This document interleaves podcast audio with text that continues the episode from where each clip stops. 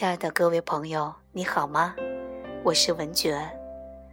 今天我要和大家分享的是来自巴夏的传导信息：如何帮助痛苦之中的朋友。如果你也和我一样，在生活以及工作当中，常常会遇到身处痛苦、危机或者向你求助的一些亲朋好友，如何更好的面对或者去帮助他们？我想以下的信息也会对你同样有所启发。有人问：一个对我来说非常重要的人，现在正身处于多种麻烦之中，痛苦、疾病、离婚。我为他祈祷，但他仍然痛苦不断。我还能帮他做什么事情吗？巴夏回答说：“我可以给你一些建议。”首先，不要视他们为弱者，不要可怜他们。如果你这么做的话，只会让他们雪上加霜，强化他们的负面状态。第二，要知道每个人都在选择自己的实相。你可以给一些建议，帮助他们改变，但是你不能强迫他们改变。你可以跟他们分享我们今天探讨的这些理念法则，但他们自己的信念系统可能会让他们难以理解这些。但你首先也要认识到，你是无法承担他们自己的责任的。你能帮助他们的最好方式是，就是完全以如下的方式对他们负责任。首先。你不要视他们为陷在困境之中，你要表现的像是你相信他们完全有能力朝积极的方向做出改变。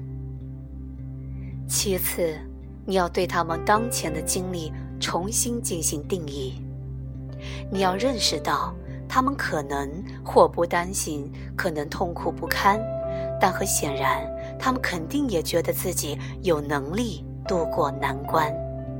你先要看到他们自己内在的力量，有强大的力量，才能够在自己的生命当中吸引来强大的限制，并且你要以身作则，做一个鼓舞人心的闪耀的榜样，散发出理想的你的能量。感同身受可以振奋人心，但同情却只会让人灰心丧气。换句话说，当一个人痛苦的时候，如果你在旁边说“是啊，你真的太可怜了”，那就应验了你们星球上的一句话：“同病相怜”。然后你们就抱在一起痛苦好了。在你们的社会中，当一个人很痛苦时，你却选择快乐，他们很可能会认为你是冷漠无情。不要怕这个。你可以告诉他们，你非常爱他们。事实上，正是因为你如此爱他们，以至于你拒绝火上浇油、雪上加霜。建议他们改变环境，改变自身的态度，这将完全改变他们的结果。让他们对某些事情感到兴奋，让他们在一个全新的方向。找到自己的兴奋，但如果他们不采纳你的建议，那是他们自己的选择。你可以说：“好吧，既然你还想当可怜虫，那我们就在旁边等你。哪一天你愿意改变了，我们再一起玩。”你可以提醒他们，如果想要改变现状，那最简单的方法就是。改变自己，所以成为光，做一个发光的榜样，让他们可以在你的身上看见光，可以感受到你的喜悦。否则，你就像是一个入殓师，看着他们的尸体说：“好悲催啊！”明白了吗？这对你有所帮助吗？提问者回答说：“谢谢你，从明天开始，我就要做一个发光的榜样。”巴夏回答说：“好，也谢谢你，但为什么不现在就开始呢？”提问者回答说：“是的，从此刻开始。是的，当你成为光，成为一个鼓舞人心的闪耀的榜样，你散发出的那股能量，足以让他。”看到他自身原来就有的那股具足的能量。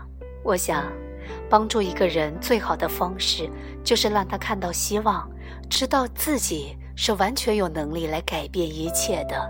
而我们自己，不是用牺牲、委屈、难过、陷入沉重，以及让自己变得跟他一样惨，来表达对他们的爱。相反。你更要保持在一个好的状态里。当你另辟蹊径，走在一个喜悦的道路上的时候，你就是在给他留下一个通道。有一天，他会用他自己的力量来走出他的喜悦之路。最后，分享一段前些天我在一个专栏里的文字：担心会变成诅咒。而关心则会变成祝福，担心是消极的，制造不好的感觉；而关心是积极的，是会创造更多正面美好的行动。心怀祝福好过于心怀恐惧。那么今天的内容就到这里，感谢八下，感谢翻译笑笑。更多内容，请你关注文爵的微信公众号“文爵分享”。下一期节目，我们再见。